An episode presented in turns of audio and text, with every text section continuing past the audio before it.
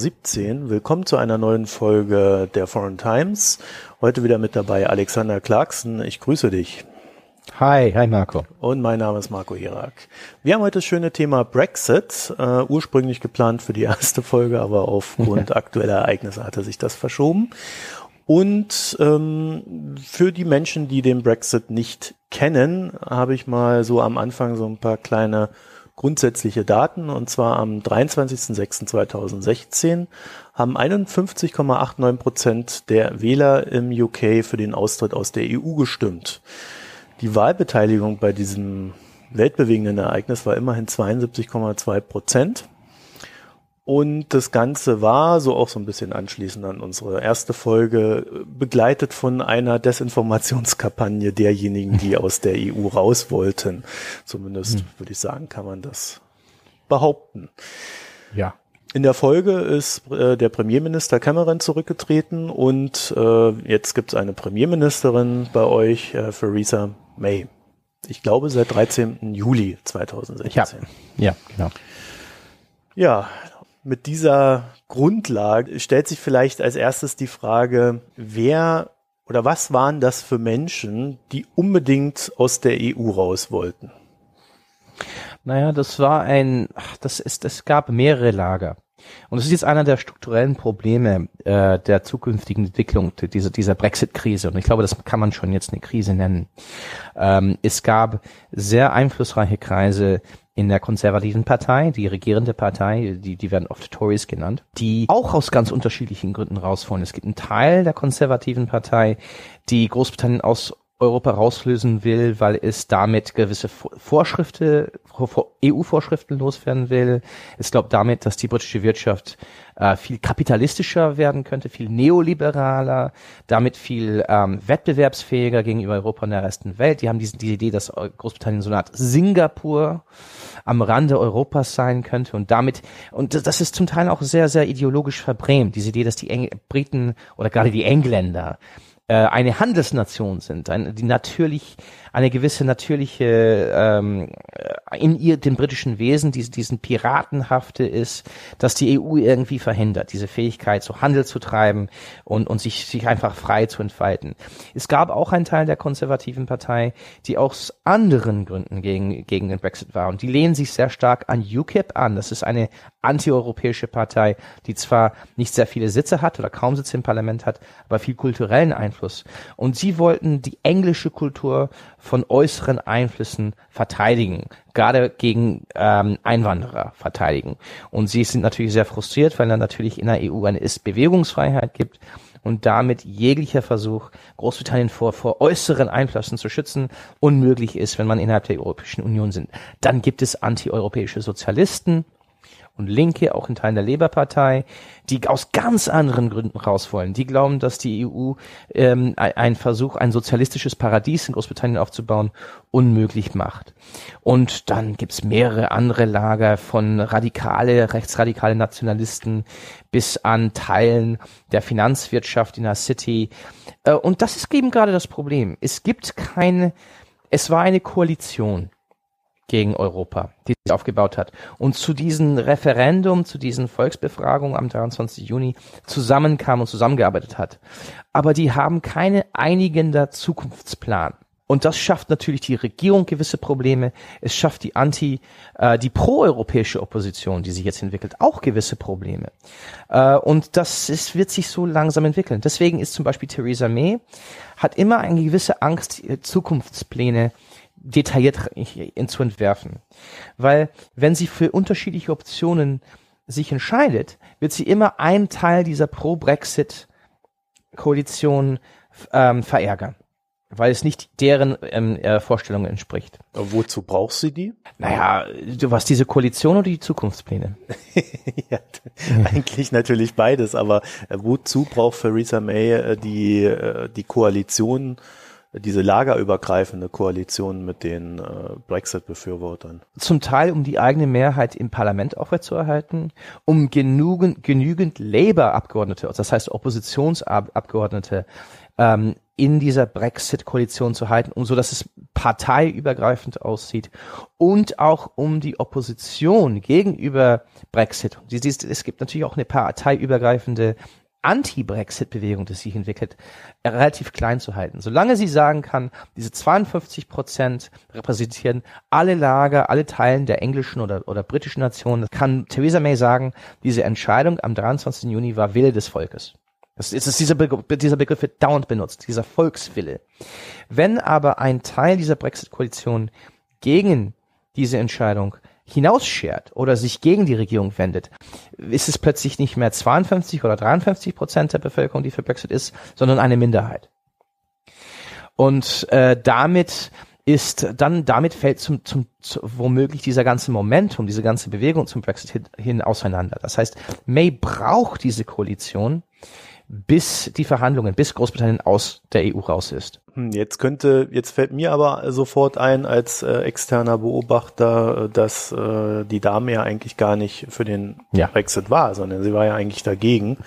Und äh, man hatte äh, auch sehr stark in Deutschland ja dann so ein bisschen die Hoffnung gehabt, dass äh, wenn sie jetzt da das Heft in die Hand nimmt, sie zwar vielleicht sagt, ja, wir machen jetzt den Brexit, aber das Ganze dann so ein bisschen hintertreibt und es scheitern lässt. Das ist ja, das ist eigentlich hat sich die umgekehrte Dynamik entfaltet. Gerade weil May, obwohl sie nicht sehr stark gegen Brexit war, sie hat ein bisschen gegen Brexit, ähm, gegen den Austritt aus der Union ähm, äh, gearbeitet. Sie haben ein oder zwei Reden gehalten für die EU, aber sehr, sehr schwache Reden. Sie hat so gesagt, nicht so nach dem Muster, ich liebe Europa, nur, also eher nach dem Muster, naja, EU, das ist ja auch nichts Gutes, aber wenn wir rausgehen, wird's schlimmer. Problem für May ist, gerade weil sie für den Verbleib in der EU war, muss sie jetzt ihre eigene Partei zeigen. Die große Mehrheit der Konservativen im Parlament sind für den Austritt aus der EU. Muss sie der eigenen Partei zeigen, dass sie, dass sie gar, dass sie ihre Interessen bewahren wird, dass sie sie nicht verraten wird. Das heißt, sie ist unter, unter mehr Druck eine sehr harter Gang zu ziehen, wenn es um Brexit geht, als es zum Beispiel jemand, äh, als es zum Beispiel für jemand gewesen wäre, der für Brexit gestimmt hat oder für Brexit gekämpft hat. Das ist ja gerade das Paradoxe. Mhm. Äh, jemand, der für Brexit, wenn, wenn ein Mensch, der für Brexit gekämpft hat, Premierminister wäre, hätten sie sagen können, ja, ich kann jetzt flexibel sein, weil du mich, weil ihr mich vertrauen könnt, weil ich natürlich dafür gestimmt habe. Und ähm, deswegen gibt es auch eine gewisse, wie soll man sagen, was man in der konservativen Partei sieht, hat gewisse maoistische Züge. Das ist vielleicht der beste Begriff. Sie bringen sich jetzt aber nicht gegenseitig um, hoffe ich. Nein, aber kennst du diesen Begriff der maoistischen Selbstkritik? Ja. Gab es ja auch sehr stark ja. in Deutschland der 70er Jahre ja. und in der, in der extremen Linken.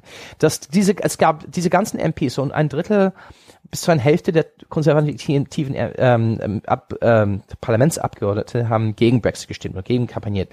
Viele davon laufen jetzt rum und sagen, nein, wir waren falsch, eigentlich müssen wir raus, weil sie Angst haben.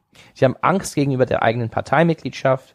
Die haben jetzt verloren. Die müssen jetzt der Parteimitgliedschaft und auch der Führung beweisen, dass sie jetzt Teamplayer sind, dass sie Teil des Teams sind und mitziehen werden und das durchdrücken werden. Obwohl viele, wenn du mit denen ins Gespräch kommst, genau wissen, was für Risiken das Land eingeht mit der Brexit-Krise. Aber na, in, in, in, in der, der äußeren, im äußeren Diskurs sind sie unter diesem extremen Druck und rauf und rum sagen, nein, ich war falsch, ich kritisiere mich selbst, wir haben den Kontakt am Volk verloren. Das schafft auch eine sehr gefährliche Dynamik ins Extreme, wenn es ums Brexit geht. Hm, okay, und wer, wer war dafür? Also, dass die, das, also jetzt nicht für den Brexit, sondern dass äh, Großbritannien in der EU bleibt? Na, es zwar auch eine, wie gesagt, das ist wieder mal das Problem. Die, es ist ja auch eine sehr, sehr lose Koalition von unterschiedlichen Interessensgruppen. Es gibt ähm, in, ähm, ja, innerhalb der Labour wie auch in den konservativen Partei eine Reihe von Abgeordnete und, und Aktivisten und Funktionäre, die stark in der Wirtschaftswelt verankert sind, gerade in der Exportwirtschaft und auch teilen der die City, die die Finanzmetropole ähm, des Londons ist ist ja geteilt bei dieser Frage, aber in den auch verankert in den Teilen des der City, die sehr stark Handel mit mit der europäischen Ländern treibt. Ein Großteil der britischen Exportwirtschaft ist ja sehr sehr stark von Exporten an der EU abhängig. Und die diesen die die sahen eigentlich diese Wirtschaftslogik. Es gab auch viele, sagen wir so, es gab schon ähm, überzeugte Europäer nicht genug, aber schon, gerade bei den Liberaldemokraten und Teilen der Labour-Partei, die die EU viel mehr wie vielen Deutschen oder Franzosen als nicht nur als wirtschaftliches Projekt, aber auch als politisches und kulturelles Projekt sehen. Ja. Und es gibt auch viele Menschen in, in der sozialen Linke, ne, die EU als, als Korrektiv sehen innerhalb der politischen Gesellschaft. Und am wichtigsten waren gegen den Brexit die Nationalisten. Das ist ja die gefährlichste Entwicklung. Die schottischen Nationalisten, die nordirischen Nationalisten und die walisischen Nationalisten waren alle sehr, sehr stark gegen Brexit, weil sie Angst haben, wenn Großbritannien aus der EU austritt, stehen sie England alleine gegenüber.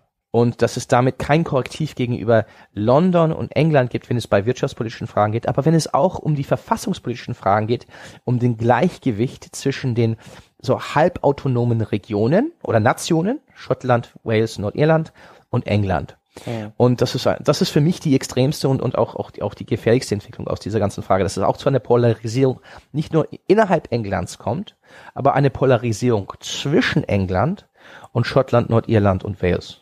Also wenn dann, wenn schon Brexit, dann für alle und äh, dann aber auch jeder für sich quasi auch. Das ist, das heißt, das, das ist, das ist, wird oft in der Debatte in der EU oder in Deutschland auch nicht stark genug beachtet. Ist, dass Brexit nicht nur eine Krise zwischen Großbritannien und der EU ist, aber zwei andere Krisen ist. Es ist eine Krise innerhalb von England, zwischen den Regionen und den sozialen Milieus, die für die EU waren und denen, die dagegen waren. Und die dritte und die gefährlichste Krise ist die Krise zwischen England, Schottland, Wales und Nordirland weil das natürlich nicht nur zur Kollaps, nicht nur zur, zur Austritt der Großbritanniens aus der EU gehen kann, es könnte durchaus zum Austritt Schottlands und dann Wales, Nordirland, Wales müssen wir noch sehen, aus Großbritannien führen könnte. Das, das sind, es ist, es ist dieser Spruch, ähm, mit ein, mit ein Wahlzettel sind zwei Unione, sind mhm. zwei Verbindungen in Gefahr gesetzt worden. Erstmal die zwischen Großbritannien und Europa und die zwischen England und den anderen Teilen Großbritanniens. Jetzt hatten wir ja vor dem Brexit äh, auch eine Volksabstimmung in Schottland, die hm. über den Verbleib äh, zum UK, glaube ich, sich bezog. Ja. Glaubst du, die würde nochmal dafür ausgehen, als wenn sie jetzt stattfinden würde? Das ist die große Frage. Es war schon ziemlich klar, dass mit dieser Volksabstimmung, wenn Großbritannien, das war die Debatte, ja, vor 23. Juni war es eigentlich klar, wenn Großbritannien in der EU bleibt, ist dann die schottische Unabhängigkeit tot. Weil die Schotten dann kaum noch Argumente gehabt hätten. Die schottischen Nationalisten wirklich verloren haben 2014. Wenn alles so geblieben wie, wie, wäre, wie es, wie es, wie es, wie es war vor 23. Juni, mhm. hätten die kein Mittel irgendwie diese Wut, diese, man sagt auf Englisch Politics of Grievance, diese Politik der Wut oder der, des, des, des, des, des, des äh, vulgär gesagt, angepisst Seins gegenüber einem größeren Nachbar. Es wäre fast unmöglich gewesen, das zu motivieren, weil keiner eine neue Volksabstimmung haben wollte.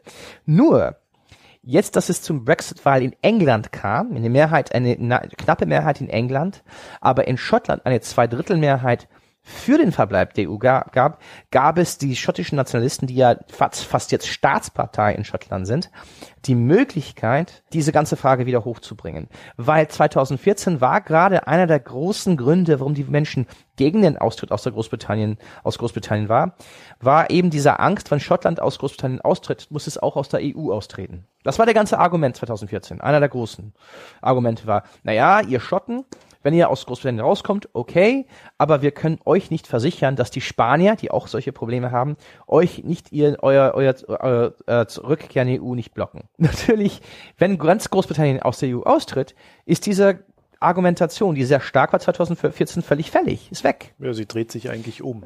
Die dreht sich um. Jetzt plötzlich können, ist, ist es ein Problem, weil, weil die Schotten jetzt glauben, wenn wir jetzt in der EU bleiben wollen oder zurück wollen, müssen wir aus äh, Großbritannien raus.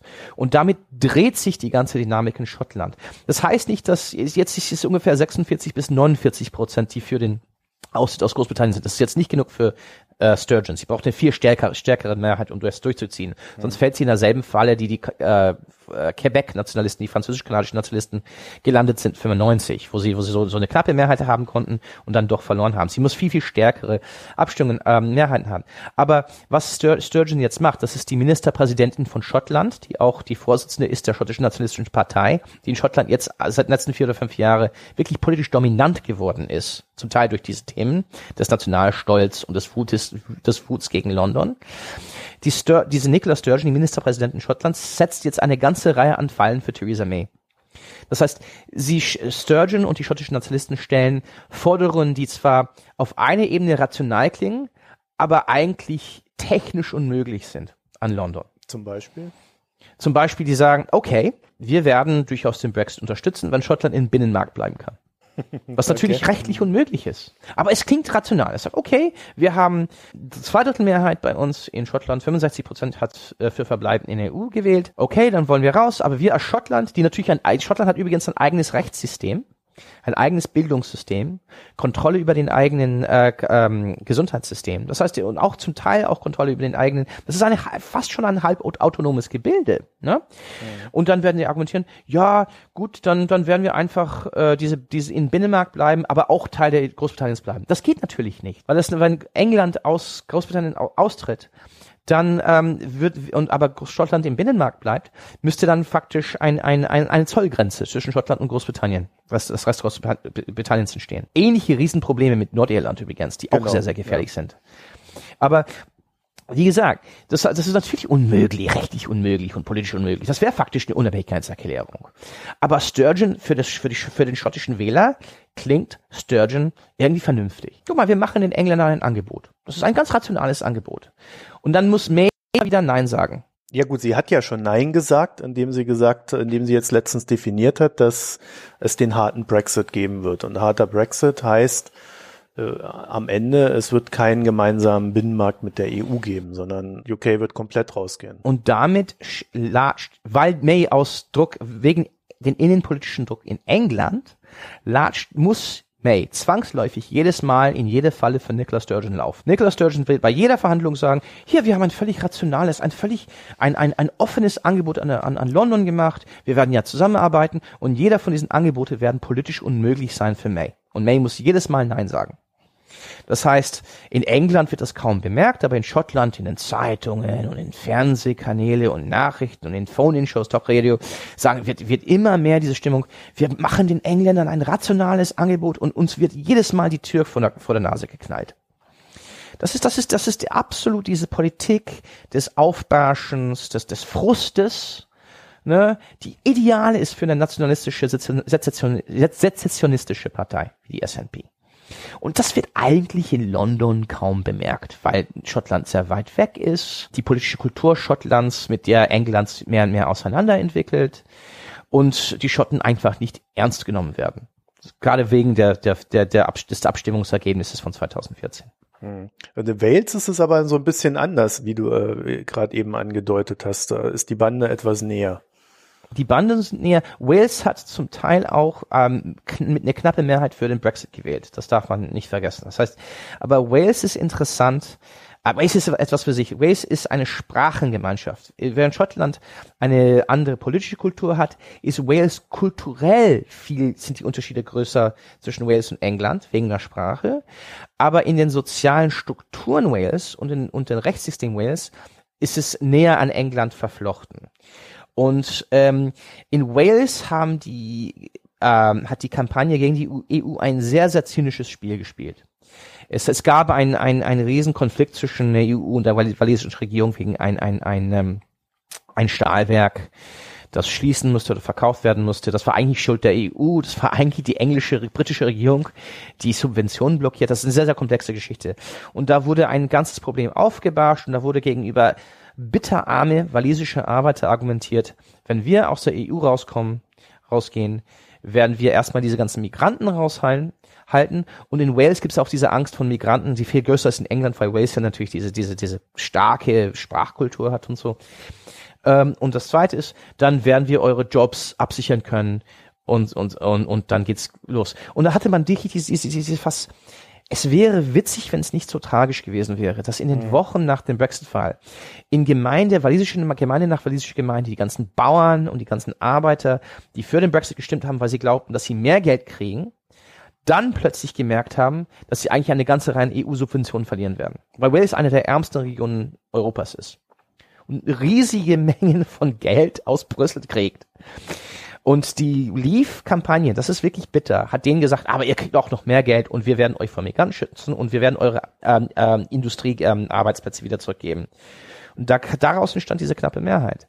Und Wales, das ist bitter und das ist eigentlich schon eine aufgestaute Wut, wenn es so weitergeht. Das heißt, gerade die Gründe, warum Wales für Brexit gewählt hat, diese knappe Mehrheit, mhm. ist auch ein Grund, warum langfristig Wales sich durchaus gegen England wenden kann.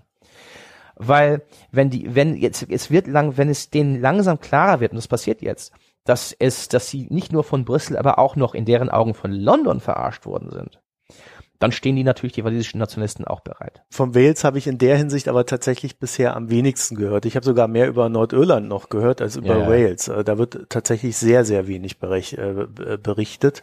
Aber machen wir mal gleich mit Nordirland weiter, dann haben wir so durch. Da habe ich jetzt letztens gelesen äh, zu Nordirland, die, die haben zum Beispiel so, so ganz praktische Probleme auch, wie eine, ja. äh, eine Grenze zu, zu Irland. Ja äh, die sie gerne offen halten würden, und zwar beide mhm. Seiten, äh, wo es dann aber äh, eigentlich von der EU heißt, wie auch von, äh, von äh, UK, nee, da muss eine richtige Grenze hin.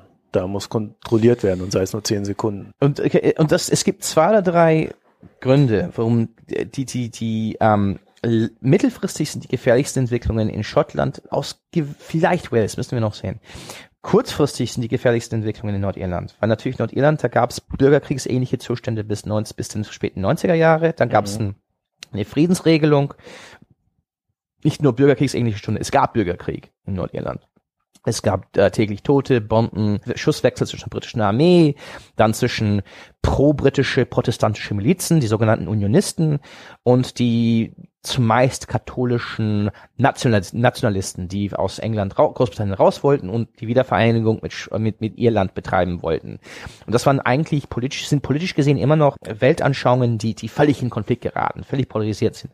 Und es gab da im 1998 mit dem sogenannten Good Friday Agreement, mit den, mit den, mit den Freitags, ähm, Akkord oder Vertrag, ähm, gab es diese Entscheidungen sozusagen durch die Europäisierung diese Konfliktlinien zwischen protestantisch pro-britisch und katholisch pro-irisch einfach aus der Welt zu setzen oder beiseite zu legen und zu sagen, ähm, es gibt in Nordirland faktisch geteilte Souveränität. Das heißt, ähm, es gibt eine Reihe an Institutionen, die Nordirland auch politisch an Irland binden. Und aber es ist immer noch formell Teil des britischen, britischen Territoriums. Und natürlich gibt es immer noch diese Bindungen dadurch.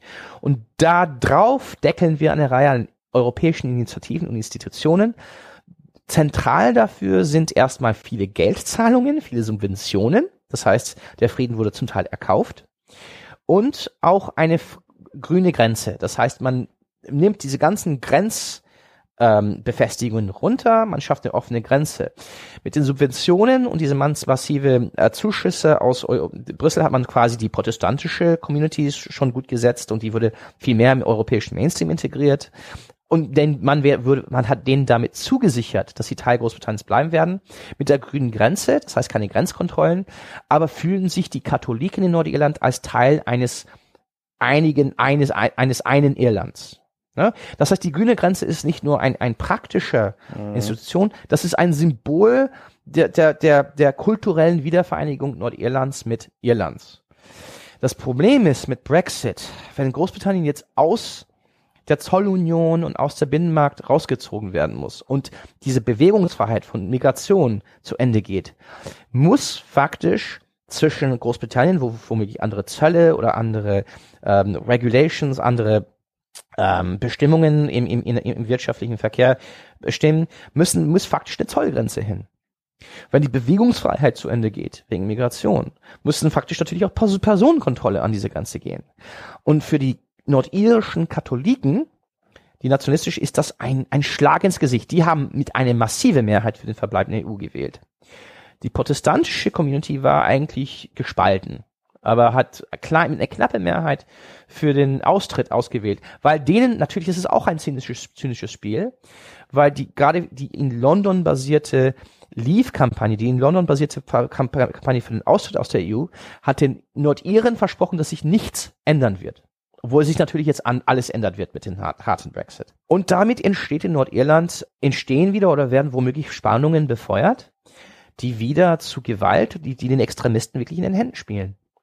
Ich habe auch, ich glaube, da muss zum Beispiel auch Deutschland viel mehr Solidarität an der irischen Regierung zeigen. Für, natürlich für Irland ist das eine Katastrophe. Mhm. Wirtschaftlich, der größte, größte Handelspartner ist Großbritannien. Gesellschaftlich, mit, die, mit einer Wiedererrichtung der Grenzbefestigung der Personenkontrollen, kann diese ganze Destabilisierung Nordirlands, wie in den 70er und 80er Jahren, wird ihnen natürlich in Irland äh, die Politik beeinflussen und durchaus auch Irland destabilisieren. Ähm, äh, wirtschaftliche, es ist auch, auch, auch, auch diese Zollkontrollen können durchaus die ganze irische Wirtschaft ist darauf ausgerichtet, völlig integriert zu sein mit der nordirischen Wirtschaft. Und das kann natürlich eine ganze Reihe an Produktionsketten in Irland ähm, ähm, unterminieren. Und, und, das, und das, das Schlimmste daran ist einfach, dass es wirklich schwer ist, Lösungen an diese Problematik zu sehen. Vielleicht da kurz ein, ein Einwurf. Äh, seitens der EU ist es äh, ja so, dass einzelne Länder nicht einfach hergehen können und Handelsverträge abschließen können oder genau. Freihandelsabkommen, genau. sondern auf EU-Ebene äh, liegt diese Verhandlungsmacht, glaube ich, beim Rat.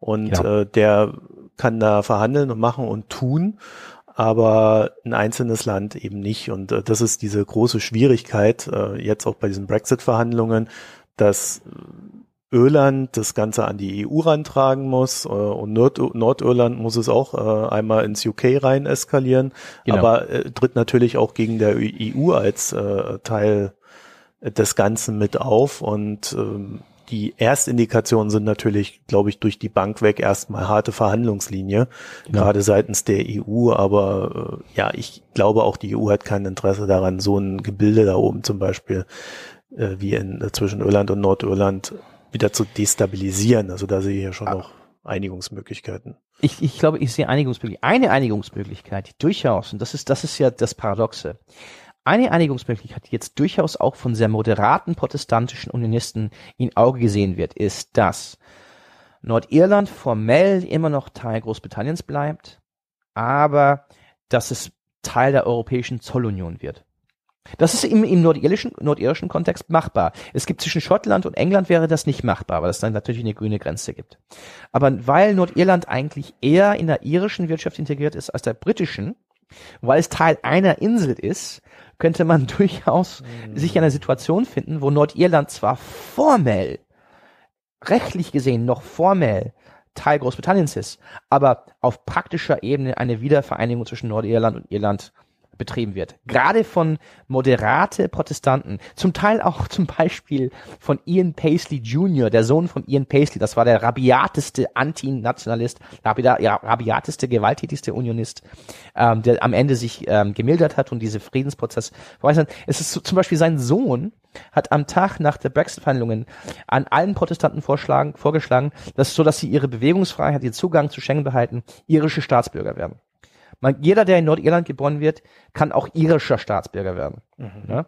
Das heißt, es gibt durchaus Teilen der protestantischen Community in der, ähm, aus der Unionist Party, nicht in den eher rechtsgerichteten DUP, die durchaus sich mit der Idee anfreunden, diesen Schein äh, Mitgliedschaft in Großbritannien aufrechtzuerhalten, aber diese de facto Wiedervereinigung mit Irland zu betreiben. Das ist für mich eigentlich die einzige Lösung, dass Nordirland äh, zum Schein Teil Großbritanniens ist, aber auf praktischer Ebene mit einer Zollunion, mit Irland und damit mit der EU, äh, dass das ist ein Schritt vor der Wieder Wiedervereinigung kommt. Was natürlich sehr ironisch wäre. Ende des Empire und so. Wenn du so eine Sache anfängst, dann äh, wirst du ja für jeden, äh, der dort irgendwo ein Interesse hat, also Wales und Schottland dann ja auch irgendwie irgendwelche Sonderkonstrukte finden müssen, mit denen sie ganz gut leben können. Ob das in einer zweijährigen Verhandlung, weil es geht ja irgendwie nur um zwei Jahre, außer mhm. alle sagen, ja, wir verlängern das, äh, was bei ja. dann 27 äh, EU-Ländern ja vielleicht etwas schwieriger wird. Ähm, mhm. Also gehen wir mal davon aus, es sind zwei Jahre. Also da sind solche Konstrukte als Lösung, glaube ich, recht unwahrscheinlich. Du setzt gerade dein, dein, dein Finger auf für mich oder für die meisten, die das jetzt beobachten, die Hauptproblematik. Wenn es genügend Zeit gäbe, ich meine, könnte man durchaus einen sehr zivilisierten Brexit verhandeln. Zum Beispiel Theresa May und diese viele Leute in der konservativen Partei, in der regierenden Partei, die sich so auf den harten Brexit verstiegen haben, die haben sich jetzt so in eine Ecke rein manövriert, dass sie natürlich Zeit brauchen, ähm, ein, ein Umschwenk in der Meinungs, äh, in der öffentlichen Meinung brauchen, um sich langsam aus dieser Ecke rauszumanövrieren, um wieder kompromissfähige Möglichkeiten auszusondieren. Das geht aber nicht in zwei Jahren. Diese ganzen Probleme zwischen Schottland und England und Wales und England und Nordirland und England, auch innerhalb Englands, die unterschiedlichen englischen Regionen haben da ganz unterschiedliche äh, Mehrheiten für oder gegen Brexit gehabt. Das kann man, wenn es eine Verhandlungsperiode äh, von sechs, sieben, acht, neun, zehn Jahre gäbe, wenn es Zeit gäbe, könnte man das natürlich alles irgendwie schon regeln, ohne entweder die EU zu zerstören oder die EU zu verstören oder Großbritannien zu zerstören. Aber in zwei Jahren ist es eine Situation, gerade wie, wie, wie in anderen Krisen, die eigentlich ganz andere Gründe haben, aber in dieser Dynamik vielleicht eine Ähnlichkeit haben, wie Griechenland zum Beispiel, wo, wo man keine Zeit hat, führt es weniger zu einer Deeskalation, es führt dann eher zu einer Eskalation. Weil alle unter extremen Druck stehen, die britische Presse, die eher rechtsgerichtet ist und zum größten Teil für den Brexit ist, aus, aus sehr ideologischen Gründen, die wir auch vielleicht ein bisschen später besprechen könnten die werden einen absoluten Druck auf, auf, auf Theresa May setzen, dass sie hart bleibt und die Interessen Groß, Großbritanniens da irgendwie hart bewährt. Das heißt, sie, sie wird kaum Handlungsspielraum haben innerhalb diesen zwei Jahren. Es gibt diese, um, dieser Umschwung innerhalb der Partei ist unmöglich. Aber auf der anderen Seite, für die EU ist ja auch eine längere Handlungsprozess, äh, Verhandlungsprozess eigentlich nicht ähm, äh, schmackhaft, weil wir in, in, in zwei Jahren die EU-Wahlen haben, in, in drei Jahren wird die, die, werden die EU, ähm, wird das EU-Budget für 2020 bis 2025 festgelegt. Da müsste eigentlich Großbritannien schon rausgerechnet werden. Das ist Brexit für EU eigentlich ein schneller Brexit in dieser Hinsicht ist für die EU wahrscheinlich besser. Man will nicht irgendwie ein zehnjähriges Prozess, wo die Engländer raustreten, aber dann ein EU-Parlamentswahl und ein EU-Budget, Budgetfahrzyklus haben, wo die Briten immer noch drin sind. Ne? Das ist natürlich für die EU hochproblematisch. Das heißt, man hat diesen ganzen Druck, das schnell über die Bühne zu kriegen, die aber eher zu einer Eskalation führen wird. Innerhalb Englands, zwischen England, Großbritannien, Schottland, Nordirland und zwischen Großbritannien und der EU. Ja, ich hatte jetzt irgendwie mit einer optimistischeren, optimistischeren Antwort gerechnet. Äh, ich habe, ich, okay, ich, ich, okay, das ist, das ist für mich. Ich, ich spiele jetzt gerade mit einem Worst-Case-Szenario und ich, ich habe auch, ich bin eigentlich auch selber optimistischer. Aber ich glaube, es muss endlich gerade im deutschen politischen Diskurs wirklich erkannt werden, was für Risiken hier stehen. Ich glaube nicht, dass jede von diesen Risiken ähm, explodieren wird. Ich glaube, ich glaube nicht, dass jede Tretmine explodieren wird in diesem, diesem Brexit-Prozess. Aber wir müssen erstmal verstehen, dass es sehr viele Tretminen gibt dass wir ein Minenfeld, dass wir durch ein Minenfeld durchlatschen. Es ist besser zu wissen, dass man durch ein Minenfeld durchlatscht, als durch ein Minenfeld durchzulatschen und nicht wissen, dass man in einem Minenfeld ist. Das habe ich einmal in Bosnien erlebt. Das war nicht, hat nicht Spaß gemacht. Wie? Und das muss man einfach so sehen, dass es ist vielleicht besser, wenn die Deutschen oder die Berlin sich auf Worst-Case-Szenarien vorbereitet und die, die vielleicht auch, wenn man weiß, dass es diese Worst-Case-Szenarien gibt, gegen die arbeitet, als so zu tun, als man, als ob man das in zwei Jahren irgendwie über die Bühne kriegen kann. Jetzt muss ich dich aber bei der Krawatte packen. Wie kommst du denn darauf, dass Berlin sich da nicht drauf vorbereitet? Weil so aus Deutschland heraus betrachtet, muss ich sagen, man weiß immer leidlich wenig, worüber sich, äh, wo, worauf sich mhm. Berlin vorbereitet und worauf nicht. Wir merken dann immer nur, worauf sie reagieren und worauf ja, nicht. Äh, wir hatten jetzt das schöne Beispiel, um das mal zu veranschaulichen, dass ich gestern in der New York Times gelesen habe, äh, dass sich die deutsche Bundesregierung seit einem Jahr auf äh, Trump vorbereitet hat ja. Äh, und und äh, auch entsprechende Maßnahmen und so weiter. Das muss ich kriege ich leider nicht in Deutschland mit. Da muss ich ins Ausland ja. für gehen. Ähm, in, ich glaube, da muss man zwischen ähm, den staatlichen Institutionen, die, die den Ministerien unterteilen. Ich, ich mhm. die jeweiligen Ministerien, Wirtschaftsministerium, äh, äh, Finanzministerium, Auswärtiges Amt, die haben alle Teams da, die koordiniert von Altmaier, koordiniert vom Kanzleramt durchaus gute Arbeit leisten und durchaus wissen, worum es geht. Obwohl da, ich glaube, auch sehr stark in Deutschland oft diese separatistische Problematik in Großbritannien unterstützt wird. Aber wenn man auf der Stiftungsebene geht, auf der Parteienebene. Es, man muss das auch natürlich verstehen, dass die deutsche politische Elite auf Bundes- wie auch Landesebene, Brexit ist nur ein von mehreren Problemen. Ne? Und die haben nicht die Zeit und nicht die, die, die, nicht irgendwie auch oft nicht die Lust, weil sie dauernd unterschiedliche Probleme verwalten müssen, Krisen verwalten müssen, sich so tief an, auf den Brexit einzugehen. Das heißt, wenn man mit Gesprächspartnern da spricht, wissen sie auch, auch alle Bescheid, okay, Nordirland, das ist vielleicht ein Problem. Schottland ist vielleicht ein Problem. Diese interne Probleme, ich, ach, vielleicht können wir darüber auch sprechen, ähm, dass die, ähm, dass es vieles, äh, jetzt viele Probleme jetzt aufbauen, dass es jetzt eine Staatskrise langsam wird innerhalb Englands auch. Das wird schon ein bisschen erkannt. Und dann gibt, wird gewechselt zur Ukraine-Krise, zur Griechenland-Krise, zu Trump und so weiter und so fort. Diese Aufmerksamkeit, die es durchaus auf der Beamtenebene gibt in Berlin, ist nicht da auf der Bundestags- beziehungsweise auch auf der Landesebene in der Bundesrepublik. Mhm. Natürlich die Landesebene ist sehr wichtig, weil gerade die Landesfürsten und diese ganzen Landesnetzwerke innerhalb der Parteien sehr viel Einfluss ausüben können. Ich glaube, der einzige Land, wo die Menschen wirklich Bescheid wissen und wo man wirklich vorbereitet ist, ist, ist Niedersachsen weil es diese starke Bindung jetzt zwischen Hamburg, Niedersachsen und Großbritannien wirtschaftlich und, und gesellschaftlich. Da gibt es viel mehr Leute in Hannover, glaube ich, die eine Ahnung haben, wie es wie es schiefgehen kann, als sagen wir in Stuttgart, Berlin oder München. Ja gut, das ist ja schon ergibt sich ja schon räumlich. Also räumliche Nähe spielt genau. ja bei sowas tatsächlich immer einen sehr starken Faktor. Also der ja. auch kulturell. Es gibt eine ja. riesen britische Minderheit in, in, in Niedersachsen, was natürlich auch Probleme schaffen wird bei, bei der bei der äh, Zuwanderungsfrage.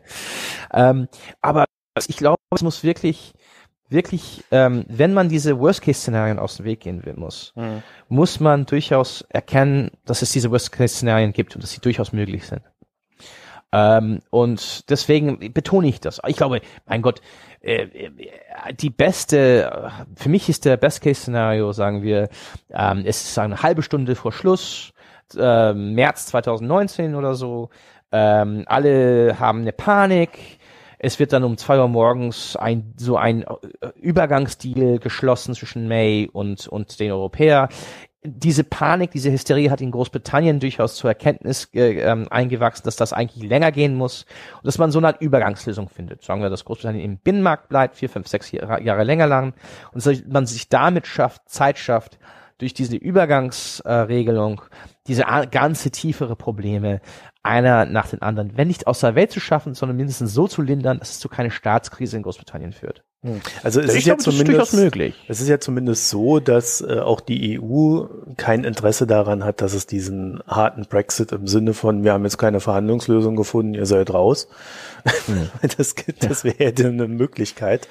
Äh, also da hat ja auch in der EU keiner ein Interesse daran. Und wir haben ja während der Euro-Krise schon gesehen, dass Politik, wenn der Zeitdruck da ist, und ja. Äh, wenn es darum geht, etwas zu bewahren, äh, durchaus extrem schnell handlungsfähig ist, wenn es denn sein muss.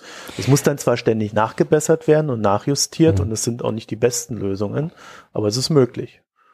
Das, ich glaube selber, dass es möglich ist, aber ein, es gibt für mich einen Grund, warum es schiefgehen kann. Und das Problem ist, dass beide Seiten als Sieger rauskommen würden. In, in der Griech-Krise, brutal gesagt, war der Sieg Griechenlands, dass sie irgendwie in der Euro geblieben sind dass es nicht schlimmer gekommen ist. Das war faktisch, wie es, wie denen verkauft worden ist. Ob das stimmt oder nicht, faktisch ist eine andere Frage. Ähm, aber äh, May darf nicht es darf für mich nicht so aussehen wie bei den Schweizern. Da gab es in Schweiz übrigens eine ähnliche Konfliktlinien zwischen der EU, die jetzt die langsam gelöst werden. Die Schweizer haben, wenn es um diese Zuwanderungsfragen, die, die, die Bewegungsfreiheit innerhalb der, der, der EU, haben faktisch kapituliert. Und alle haben zugegeben in der Schweiz, dass sie, dass sie kapituliert haben. Aber wenn May darf nicht vor der Brit vor dem britischen Publikum kapitulieren. Das Problem ist, für die EU die EU muss es so hinkriegen, dass es wie eine britische Kapitulation aussieht. Ne? Wenn, das ist, das ist, der, das ist der, der, der, der Paradox. Je besser der Deal ist für die Briten, desto mehr müssen sie für die EU vom äußeren Schein als Verlierer, Verlierer aussehen. Du, ich kann ne? mir auch durchaus vorstellen, dass man einfach eine Übergangsfrist macht, in der dann die, äh, in der es dann eben diese Personenfreizügigkeit nicht gibt. Ich glaube nicht. Ich glaube nicht. Ich, ich glaube, die Person, aber das Problem ist ja auch ein internes für May. Die Person, Personenfreizügigkeit ist, es gibt einen großer Teil der britischen Bevölkerung, die gegen, den, gegen das Personenfreizügigkeit ist. Aber es gibt durchaus einen sehr, sehr großen Teil der britischen Bevölkerung, die das behalten will. Und das ist ja auch Kern des Konflikts in Großbritannien, in England. Okay, lassen wir die anderen Teile Großbritanniens raus.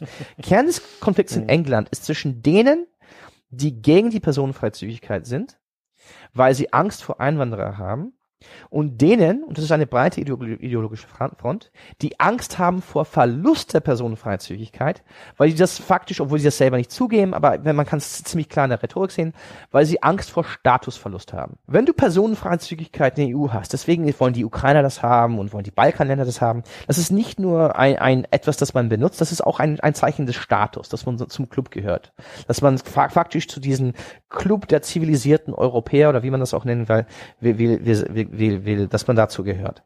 Wenn man die Personenfreizügigkeit verliert und plötzlich in diesen Schlangen steht, in den Flughäfen, ist man nicht mal Teil dieses Clubs, kulturell, politisch, wirtschaftlich, auch vom selber, von derselben eigenen Identität. Und der Paradox für May intern ist, wenn sie nicht hart genug ist bei der Personenfreizügigkeit, verliert sie die Unterstützung der Rechten. Aber wenn sie zu hart ist bei der Personenfreizügigkeit, schafft sie gerade das Thema, das die ganze Opposition gegen den Brexit in, in Großbritannien antreibt, wird sie diesen Thema hochhalten und damit diese, diese wirklich äh, sehr starke Opposition in, in, in den Metropolen Großbritanniens wird damit weiter, weiter aufgeheizt.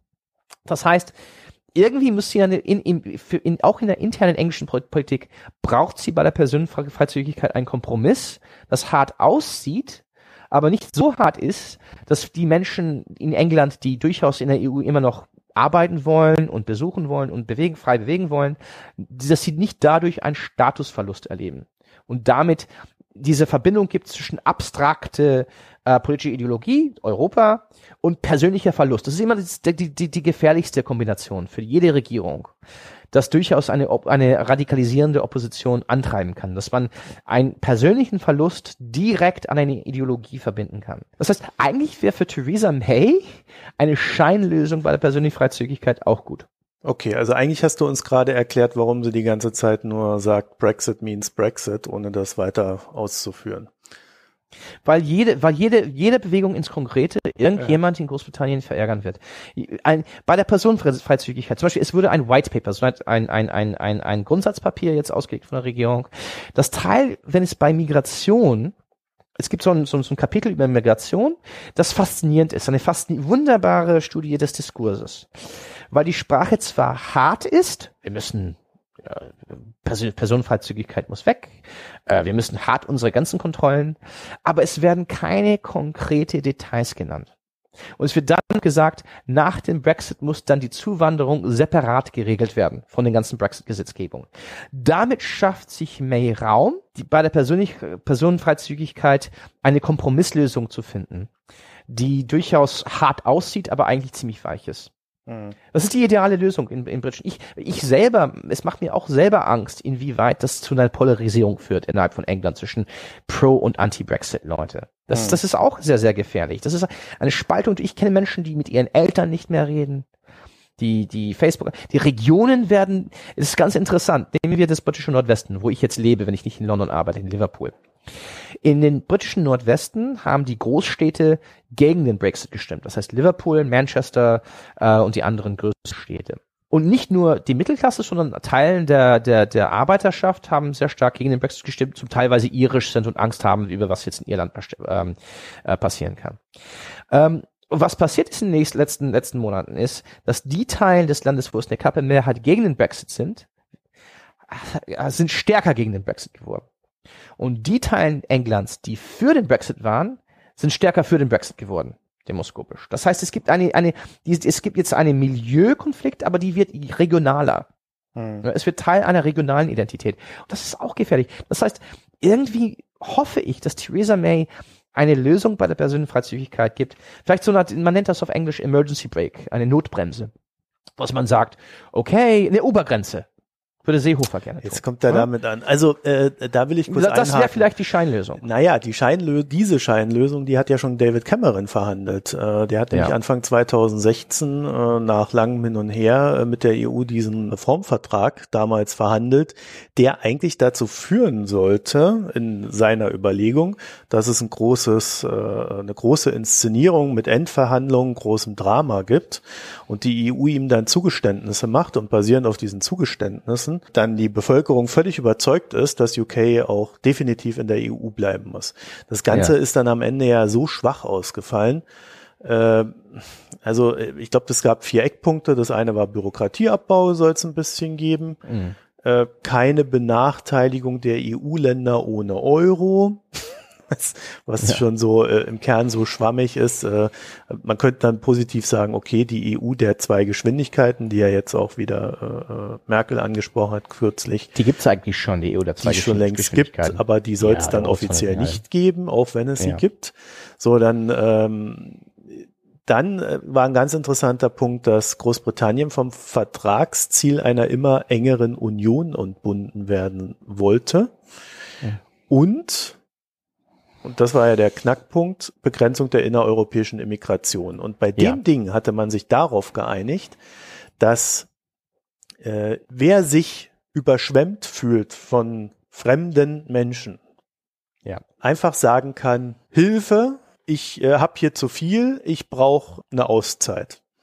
Ja. So, so, und dann, und dann äh, sollte er im Regelfall seine Auszeit von der ganzen Sache bekommen. Und ja das ist natürlich schon von der Veranlagung her nichts, was jemanden, der streng nationalistisch denkt, irgendwie ins Träumen versetzt. Ja, also der Effekt, der gewünscht war, der konnte mit dieser, mit dieser Einigung nicht erzielt werden. Aber wäre das jetzt ein Modell für, für Theresa May zu sagen? Weil der Modell, das Ideal, das, das, das, das Paradoxe ist, wir müssen jetzt zurückgehen zu dieser Brexit-Koalition. Mhm. Es gibt Teile dieser Brexit-Koalition, die durchaus nicht gegen die Personenfreizügigkeit sind. Das darf man auch nicht. Die sind alle, haben alle, haben alle am Ende, weil wir vergessen, dass Anfang Juni 2016, Anfang Juni, waren die Brexit-Befürworter am Verlieren. Weil sie faktisch die, den, die wirtschaftliche, den, den wirtschaftlichen Streitpunkte verloren haben. Das wirtschaftliche Argument verloren haben. Und dass die meisten Menschen deren wirtschaftlichen und sozialen Versprechungen nicht geglaubt haben. Und dann haben sie es, war, es gab zwei unterschiedliche Brexit-Kampagnen. Da haben sie, haben, hat die größere Brexit-Kampagne vom Establishment, Pro-Brexit-Establishment, hat sich auf diesen Anti-Establishment-Kampagne aufgeritten von Migration. Migration als zentrales Brexit-Thema kam wirklich erst hoch in der ersten Juniwoche. Das baute natürlich auf 20, 30 Jahre rabiate, rechte Polemik in den, in den, in den Tabloids, in den, in den Boulevard, in der Boulevardpresse. Aber als Hauptthema des, der, der eigentlichen Kampagne gab, ging das erst Anfang Juni los. Und dann sah man, wie die Umfragen für Brexit plötzlich nach oben gestellt haben. Aber viele Teilen dieser zentralen Establishment-Befürworter wollten eigentlich im Binnenmarkt bleiben. Deswegen haben sie versucht, bis Ende Mai nicht die Migrationsthematik zu bauen. Es gibt Teile dieser Brexit-Befürworter, die England einfach nur als Freihandelsnation für alle sehen wollen, was natürlich auch, auch utopisch ist. Aber das ist natürlich, diese ganze ideologische äh, Problematik ist, ist, ist, ist, ist ja die, diese radikale neoliberale Sicht. Sie wollten im, im Binnenmarkt bleiben, aber sich für anderen Gesellschaften viel, viel eher öffnen. Das heißt, die brauchen irgendwie ein, ein Get-out-Card. Ne? Wenn Theresa May einen Kompromiss bei der Personenfreizügigkeit findet, aber der EU-Austritt immer noch formell geschieht, ist es durchaus für sie möglich, diese 5, 6, 7 Prozent der sogenannten liberalen Brexit-Befürworter auf ihre Seite zu nehmen. Wenn es diese, bei dieser Kompromiss bei der Personenfreizügigkeit so weich ist, dass viele, die in der EU bleiben wollen, plötzlich nicht persönlich angegriffen sehen, dann ist diese ganze Mobilisierung der Pro-Europäer halbtot. Ne? Weil sie dann sagen, ach gut, okay, so schlimm wird's auch nicht. Und dann plötzlich, die werden, es werden natürlich immer noch Menschen geben, die, die sehr stark für die EU-Mitgliedschaft haben, viele Menschen geben, aber diese Kampfesbereitschaft wird eher schwinden, weil sie denken, sagen, sagen werden, okay, wir haben ein bisschen davon noch behalten, was wir behalten wollten. Beim Rest sehen wir. Das heißt, dieser Kompromiss bei der Personenfreizügigkeit könnte durchaus die Pro-Brexit-Koalition spalten. Mhm. Wenn Theresa May politisch, politisch geschickt genug ist und wenn die Deutschen gerade und die Europäer zum richtigen Zeitpunkt, wenn erstmal die britische öffentliche Meinung ein bisschen weich gekocht wird durch die, erst die harte, harte Haltung der EU, wenn die Europäer zum richtigen Zeitpunkt diesen Angebot machen. Weil natürlich, man ist formell immer noch raus, aber mit der Personenfreizügigkeit, mit der Zollunion, es geht vielleicht doch. Ne? Aber das muss wirklich vom Timing her perfekt laufen. Ja, und das Problem ist, es muss die öffentliche Meinung in Großbritannien muss schon die Krise gespürt haben, bevor es sich wirklich stark gegen einen harten Brexit wendet. Also momentan höre ich so als normaler Nachrichtenkonsument, was die Geschichte betrifft, äh, hauptsächlich so Sachen wie, dass Wissenschaftlern mitgeteilt wird, dass sie rausgehen sollen, dass mhm. äh, die Polen immer mehr Angst haben, die, die in UK sind und das sind ja nicht gerade wenige. Äh, und äh, das sieht für mich eher so aus, als ob da schon so ein so einen gesellschaftlichen, ja, ich will jetzt nicht sagen Ruck, aber so ein, so ein Umschwenken ins, ins Abschottende hineingibt. Ich glaube, ich würde es, ich glaube, man müsste es ein bisschen anders sehen. Es ist nicht so, als ob die, wenn man das demoskopisch sich anschaut, diese 50-50 Aufteilung zwischen Menschen, die eher abschotten wollen und Menschen, die sich eher Teil von Europa oder weltoffen oder global eine globale Ausrichtung haben, das hat sich nicht geändert. Was sich geändert hat, ist, dass die Menschen, die sich abschotten wollen, einfach nur viel offener und oft mit Teilen, mit Hilfe des Establishments viel offener ihre Meinung kundtun, äh, kundtun können. Und das ist, das ist auch diese Polarisierung. Das heißt, vor den Brexit-Wahl waren ganze Meinungen, ganze fremdenfeindliche äh, Diskurse verpönt in der britischen Gesellschaft, die jetzt, gerade weil irgendwie Brexit auch eine Krise der Eliten äh, befeuert hat, jetzt ob offen ausgesprochen werden können. Aber die Prozentsätze demoskopisch gesehen, zwischen denen sie sich abschotten wollen und denen sie nicht abschotten wollen, haben sie nicht geändert. Es ist einfach nur die Machtlage hat sich verändert zwischen diesen zwei, diese, diese, diese 50 bis 50 Prozent Dynamik in der britischen Gesellschaft. Ähm, das heißt, es ist auch ein Teil des Problems, ist, dass die Krise gerade eben nicht am Juni den 23. eingetreten ist, wirtschaftlich gesehen. Das ist, ich, ich versuche immer diese Metapher zu benutzen. Im Englischen heißt, nennt man das boiling a frog. Ne, diese Idee, dass man ein, ach, es ist ein bisschen brutal, dass man einen Frosch in einen Kochtopf setzt, es mit Wasser füllt und man ganz langsam das hochheizt, wie bei Hummer, ne, wenn man Hummer mhm. kocht.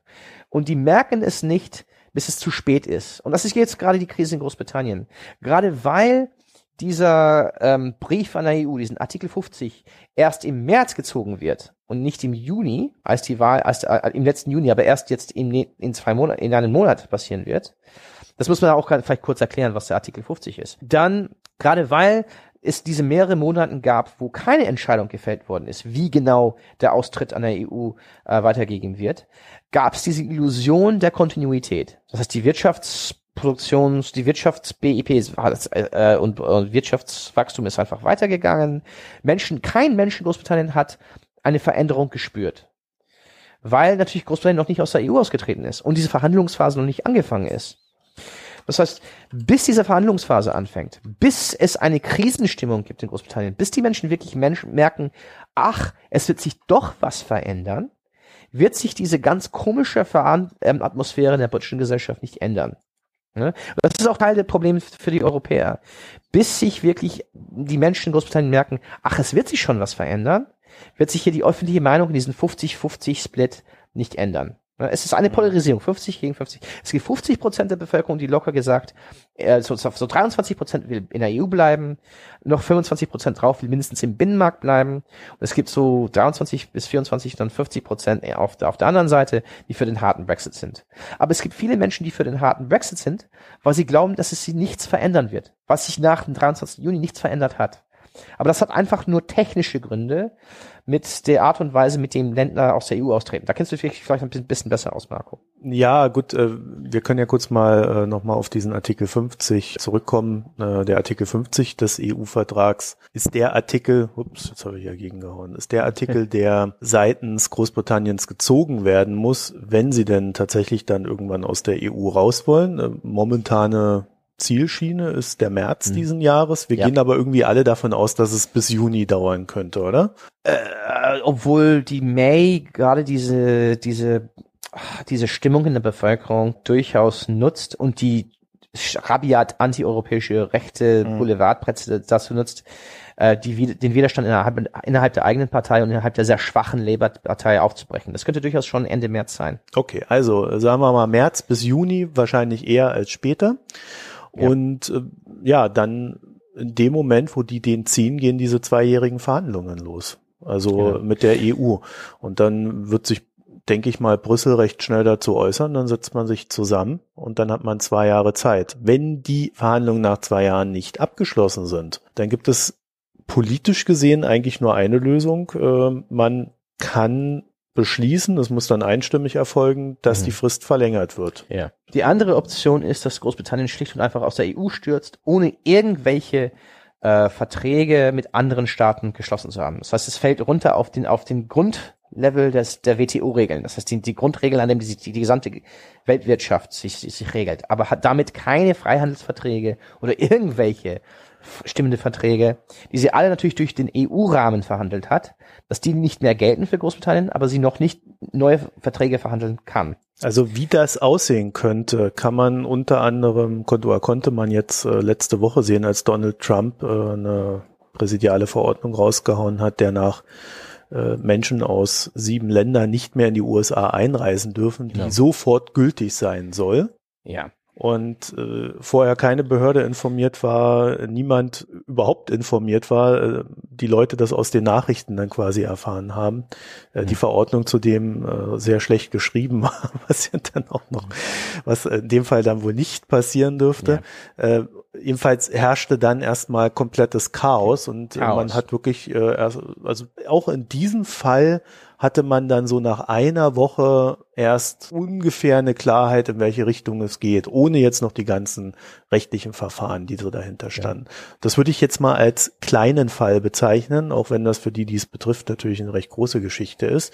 Aber äh, mal so als Implikation dafür, was passiert, wenn ein ganzes Land einfach mal das komplette Regelwerk, in dem es besteht, um, umwirft.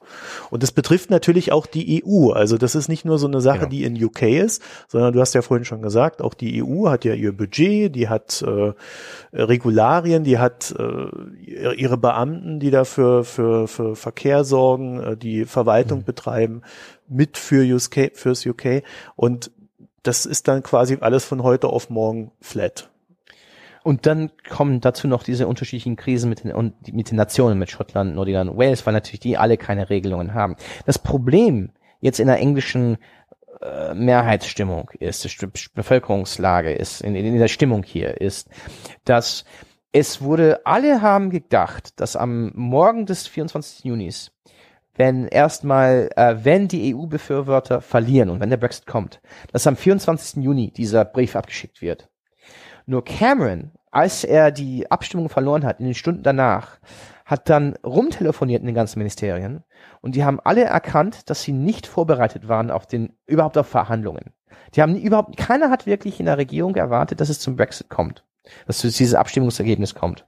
Das heißt, er hat dann am nächsten Tag gesagt, gut, wir treten aus, ich, ich, ich, ich gebe jetzt meinen Rücktritt ein, jetzt jemand muss mich ersetzen und diese Person die durch meine Partei und damit die zum neuen Ministerpräsident, Premier, Premierministerin, die, die oder er, er oder die, es würde am Ende eine die, Theresa May, die wird dann diese Entscheidung treffen, wann das gemacht werden muss. Weil alle wussten in diesen ersten Woche nach, den, nach der Abstimmung, alle haben plötzlich gemerkt, dass Großbritannien völlig darauf unvorbereitet war.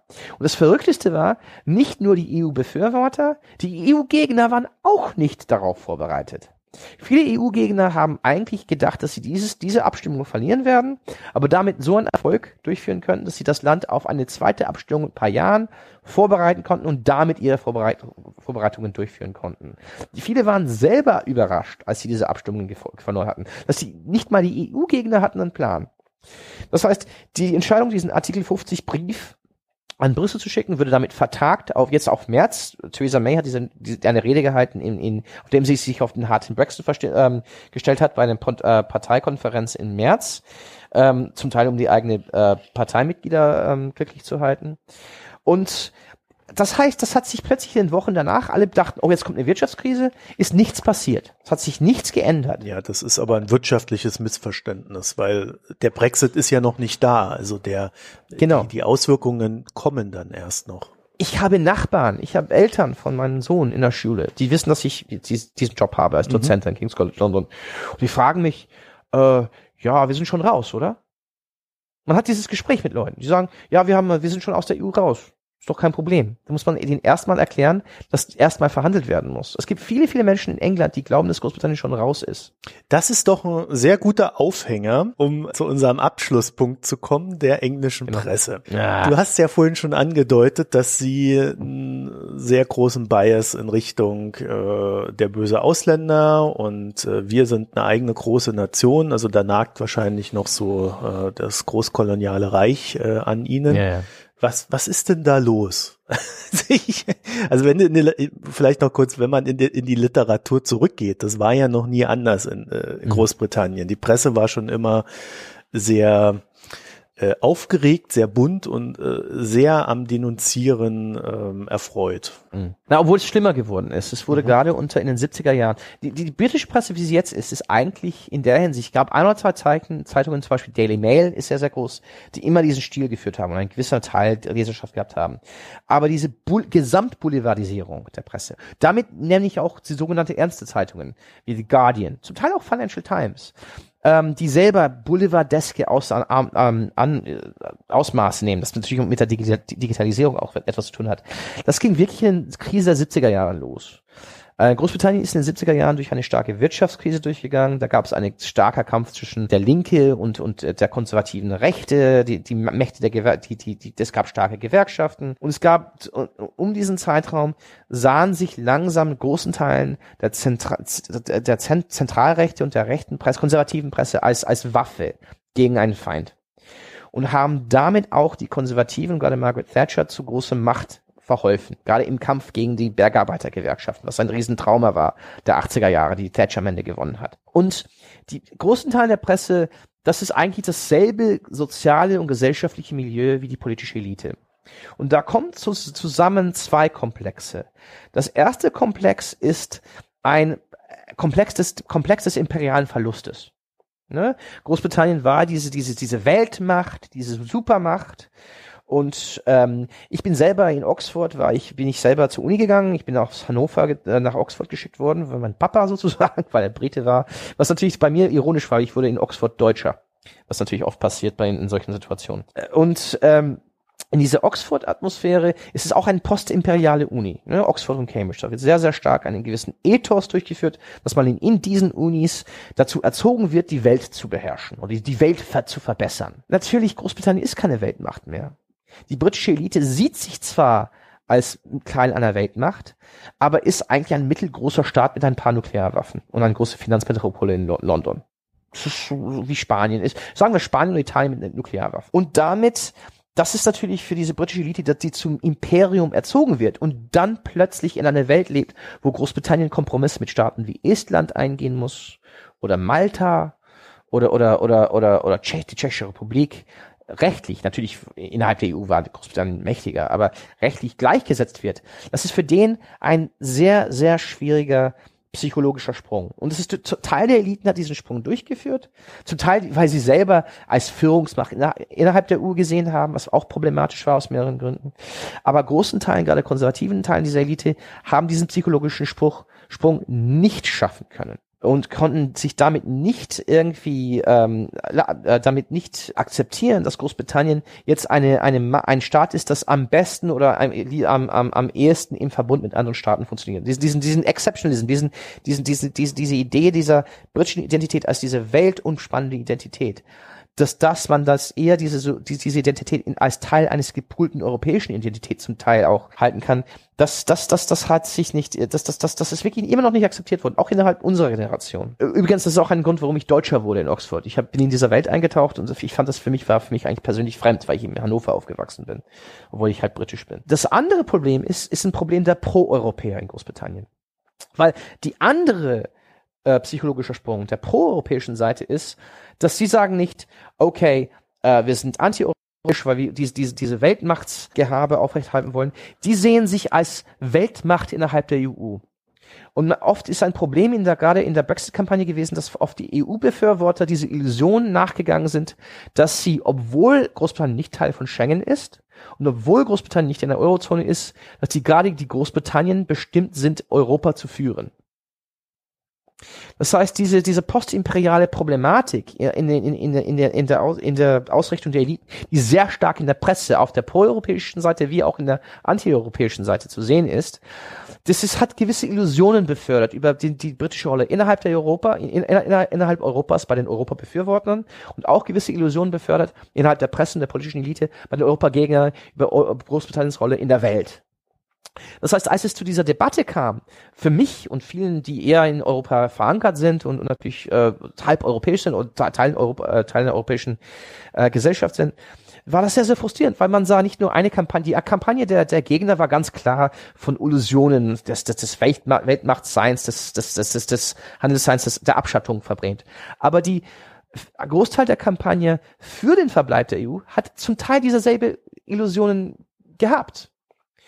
Weil auf der einen Seite hat man diese ganzen Politiker gesehen, die für die EU waren und gesagt haben, ja, wir werden die EU führen können, wenn wir da bleiben können. Aber die Realität ist, Großbritannien ist schon seit zwei Jahrzehnten am Rande der EU. Wenn man nicht Teil der Eurozone, Eurozone ist und nicht Teil von Schengen, ist man peripher in der EU. Egal, was für Einfluss man im Parlament haben kann.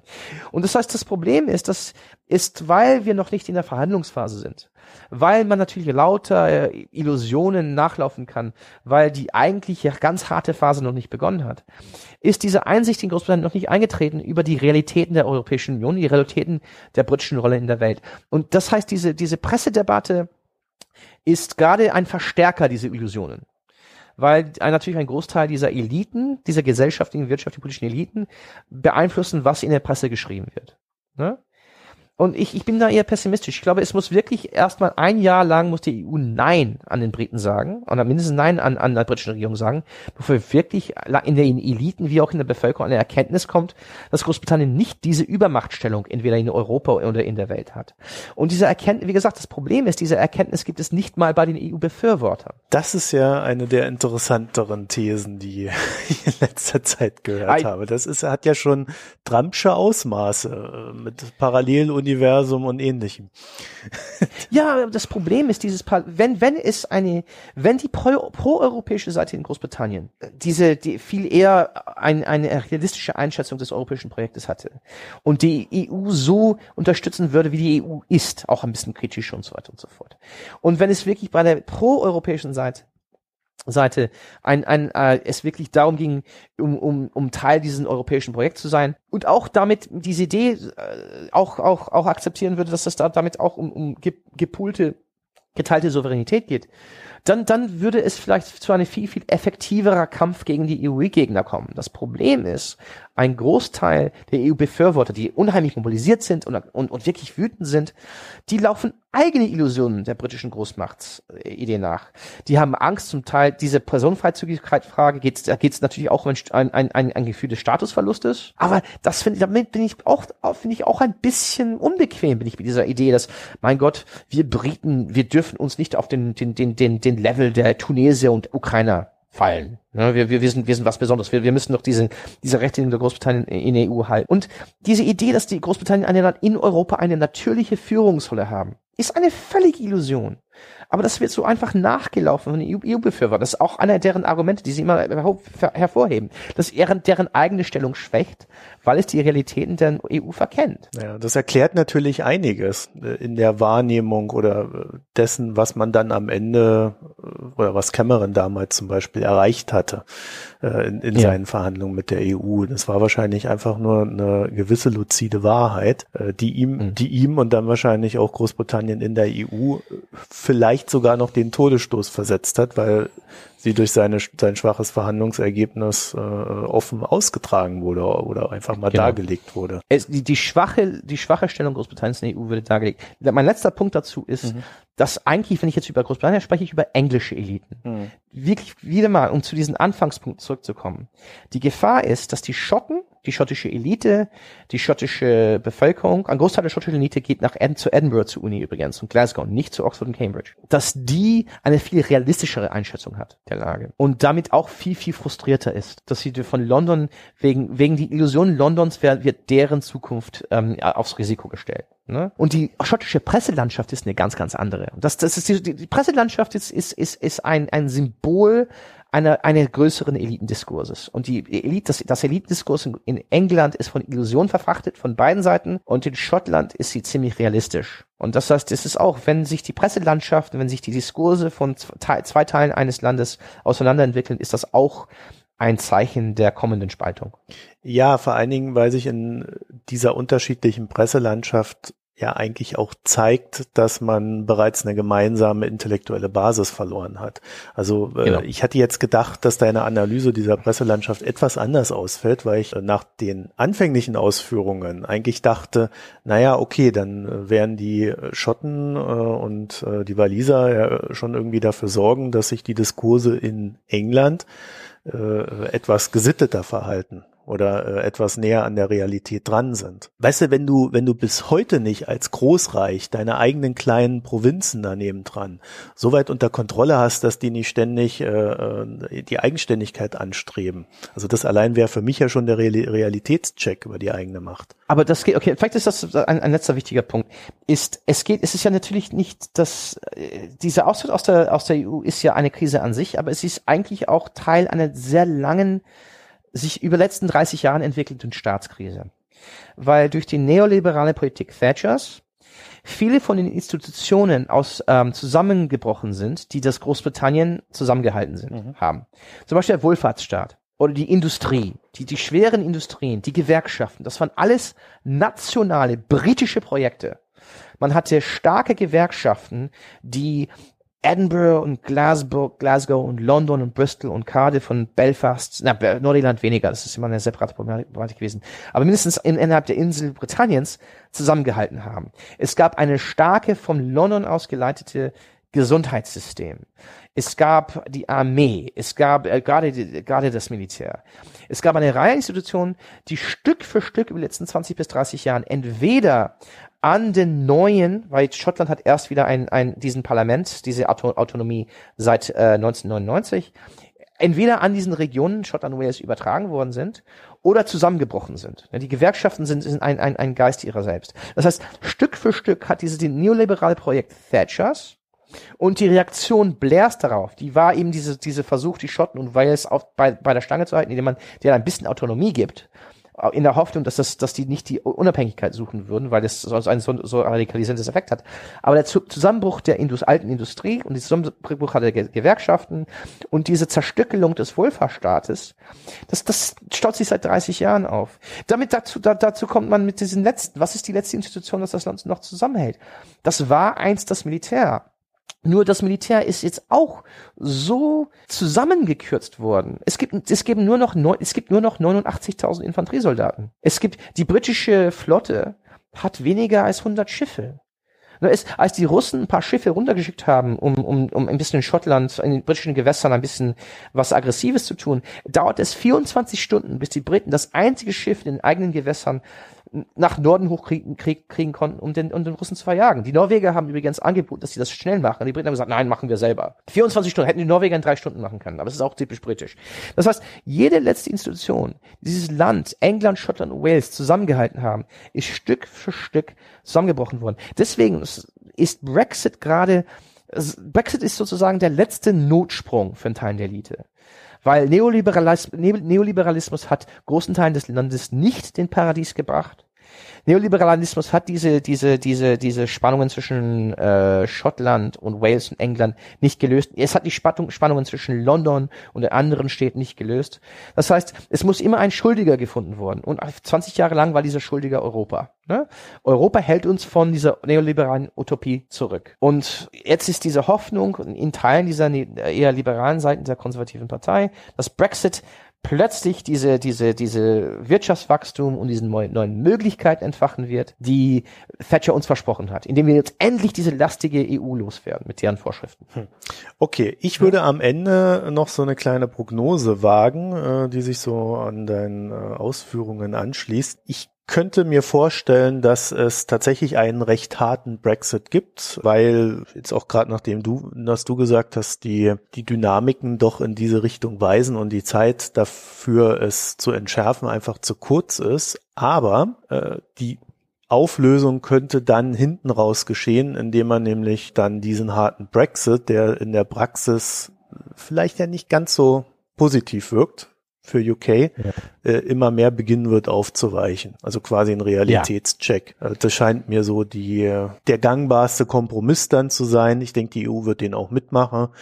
Äh, es geht ja gelegentlich auch erstmal ums Gesichtswahren. Das heißt, Genau, man kann absolut, absolut. man kann ein Land, das einfach so austritt, nicht nicht noch dafür belohnen. Äh, man kann aber die Annäherung dann wieder fördern.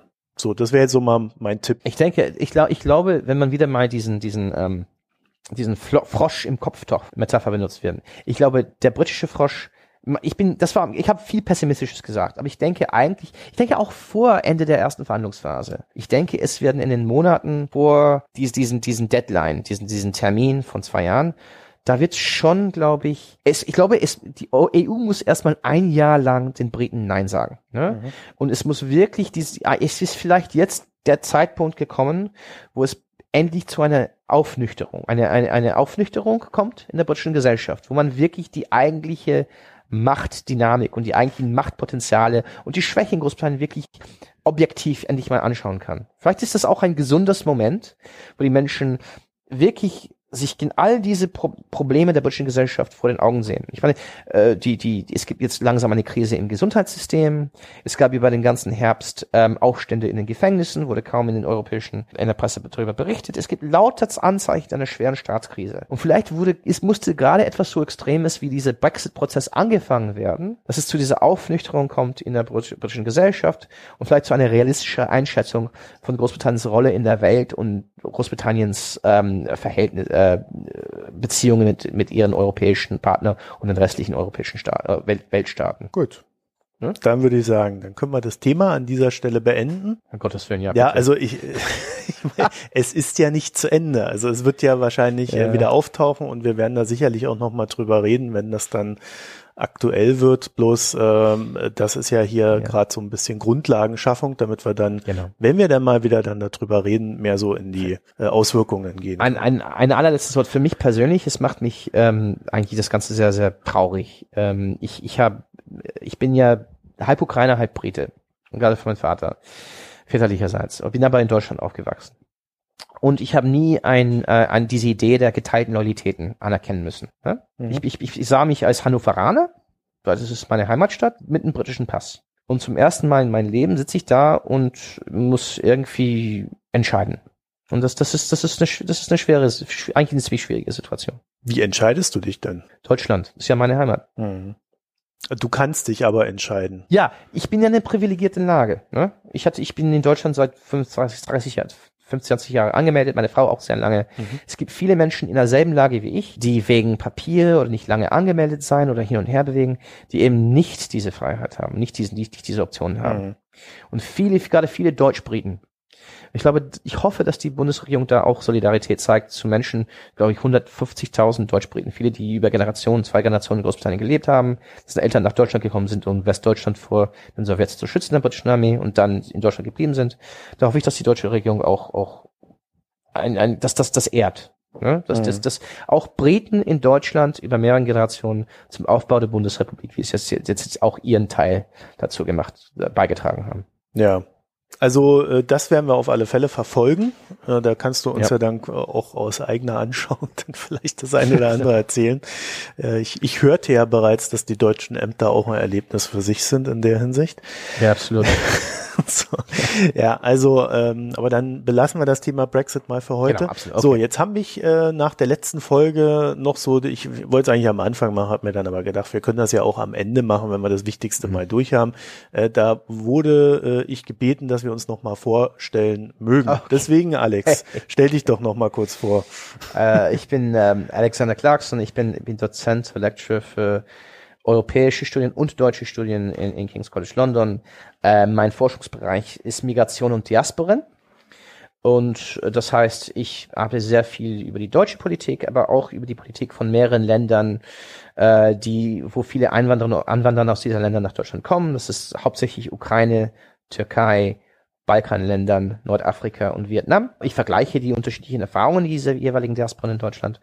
Und zum Brexit bin ich gekommen, einfach weil Brexit auch mein Leben ein bisschen verändert hat, wenn ich so sage. Und natürlich dann, wenn das sowas tut, muss man viel darüber, sollte man lieber viel darüber lesen und lernen, wenn man gerade in einer, sich in einer solchen Lage befindet. Ja, So, bei mir ist das Ganze etwas einfacher. Mein Name ist Marco Herak. Ich bin am Finanzmarkt tätig. Podcast ist so mehr oder weniger mein Hobby. Äh, ich habe noch einen zweiten Podcast, äh, die, Mikroökonomen unter www.mikroökonomen.de mit OE.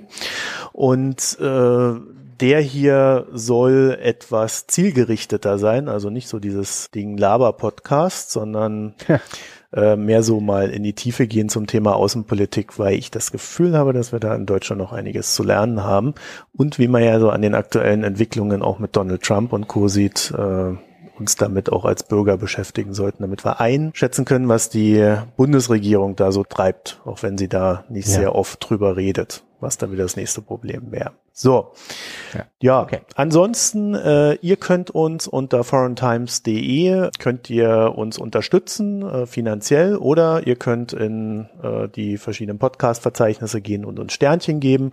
Bei iTunes ist das immer ganz wichtig, damit die einen da anzeigen und äh, man mehr Hörer bekommt, wachsen kann und wir das Programm hier aufrechterhalten können. Ja, in dem Sinne, vielen Dank fürs Zuhören und ja, schönen Abend, Dank. schönen Tag, wann auch immer ihr es hört. Tschüss. Tschüss.